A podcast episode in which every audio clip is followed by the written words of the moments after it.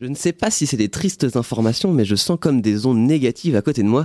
Mathieu, qu'est-ce que tu as l'air déçu? Je ne veux pas travailler. Et pourtant, euh, j'ai travaillé hier. hein. Oui, c'est normal, Mathieu, on était mercredi.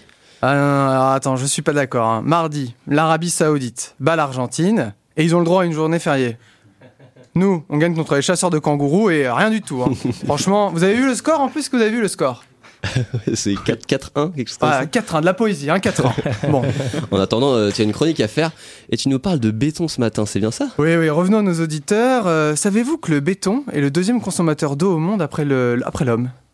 Ah, Tout le monde s'en fout. Euh, mais le béton, quand ça tombe, ça fait... Voilà. C'est le bruit que ça a fait à Lille quand deux buildings se sont effondrés la semaine dernière. Et je tiens à rassurer la population, ce n'est pas un remake de l'attentat du 11 septembre. hein. Calmez-vous. Enfin, si c'en était un, je pense que c'est raté. Niveau amateur. hein. Parce que déjà, il y a eu qu'un mort.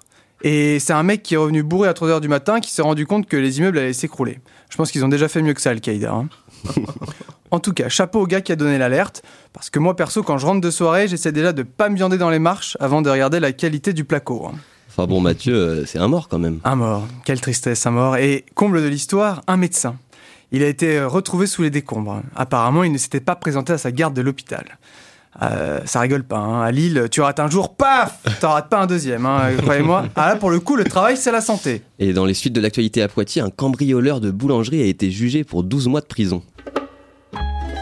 Ah, Poitiers, ville du crime, le détroit de la Vienne, la plaque tournante française. Ah, je vous assure que les quartiers nord de Marseille, c'est le, c'est le centre aéré à côté. hein. Eh bien oui, le Pablo Escobar des croissants s'est fait condamner à 12 mois de, prison. Le malfaiteur s'est défendu en disant qu'il n'avait pas assez d'argent pour se nourrir. Et franchement, enfin, ça, ça va pas. C'est comme si un vieux en fin de vie demandait à s'inscrire au marathon de Paris. Hein, ça n'a pas de sens. Quand on a faim, on vole des raclettes ou un chinois à volonté. On va pas les voler des viennoiseries. La COP27 s'est terminée aussi le dimanche 20 novembre. Et Eh oui, deux jours de plus que ce qui était prévu. hein. Euh, c'est des bosseurs dans la fonction publique finalement, et ils se sont pas arrêtés le vendredi, ils se sont arrêtés le dimanche.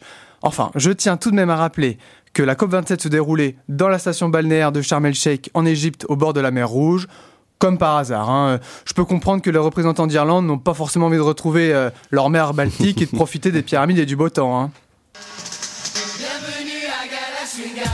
Alors, on, on reconnaîtra euh, la chanson Il y a du soleil et de la burqa. en tout cas, euh, ces 48 heures ont été, euh, ont été bénéfiques puisqu'ils ont réussi à trouver un nouvel accord. Euh, les pays les plus riches s'engagent donc maintenant à financer les dégâts climatiques subis par les pays les plus pauvres. Soyez donc sûrs que si vous, pays pauvres, vous subissez des tempêtes, inondations, ouragans à cause du changement climatique, nous serons là, pays riches, pour vous fournir parapluies et canoës gonflables avec peut-être même des pagaies. Eh bien, merci Mathieu. Comme dit le célèbre dicton, hein, mieux vaut faire semblant de guérir que de faire l'effort de prévenir.